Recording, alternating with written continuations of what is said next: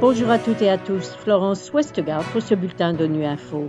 Au menu de l'actualité, le secrétaire général de l'ONU se rend en Inde pour le sommet du G20. La violence contre les enfants dans l'Est de la République démocratique du Congo a atteint des niveaux sans précédent, alerte l'UNICEF. Enfin, la mission de l'ONU en République centrafricaine apporte de l'aide humanitaire aux populations de Birao au nord-est du pays. Le secrétaire général de l'ONU s'est rendu en Inde pour le sommet du G20. Lors d'une conférence de presse à New Delhi ce vendredi, Antonio Guterres a annoncé qu'il est venu avec un appel simple mais urgent exhortant les dirigeants du G20 à faire preuve de leadership dans deux domaines prioritaires, la crise climatique et les objectifs de développement durable.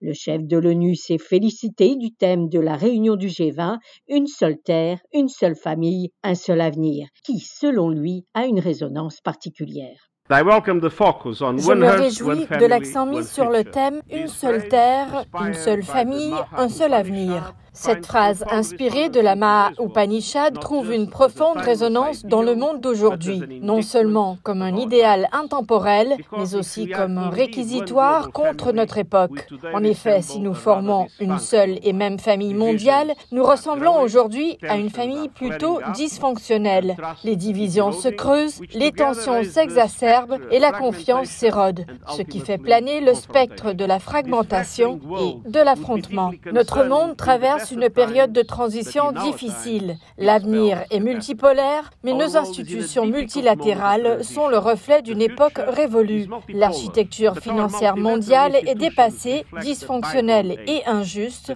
Elle nécessite une réforme profonde et structurelle. Il en va de même pour le Conseil de sécurité de l'ONU. C'est pourquoi j'ai plaidé en faveur de mesures audacieuses pour rendre ces institutions mondiales véritablement universelles et représentatives des réalités d'aujourd'hui et pour qu'elles répondent mieux aux économies en développement.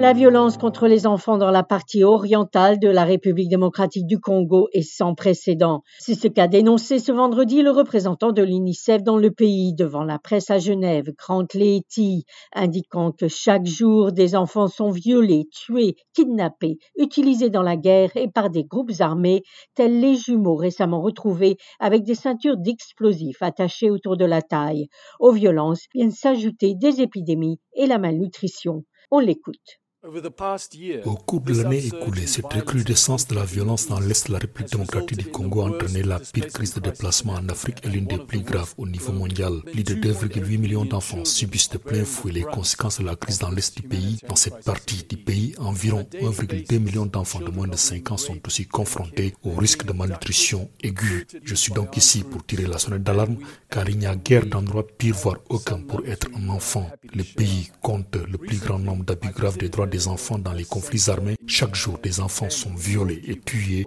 Ils sont enlevés, recrutés utilisés par des groupes armés. Et nous savons que les rapports dont nous disposons ne sont que la partie émergée, l'iceberg. Récemment, j'ai visité un centre pour les enfants libérés des groupes armés au Nord Kivu où j'ai rencontré des jumeaux âgés d'un an. Ils avaient été trouvés abandonnés dans leur village, désespérément mal nourris et attachés à une ceinture d'explosifs. En République centrafricaine, la mission de l'ONU dans le pays a réussi à acheminer ces derniers jours à Birao, au nord-est du pays, 5 tonnes d'aide humanitaire. Des fournitures qui répondent aux préoccupations soulevées par les populations de la préfecture de la Vakaga, liées notamment aux difficultés de ravitaillement en produits de première nécessité du fait de la fermeture de la frontière avec le Soudan suite à la crise. Les précisions de la représentante spéciale du secrétaire général de l'ONU dans le pays, Valentine Martine Rogoabiza.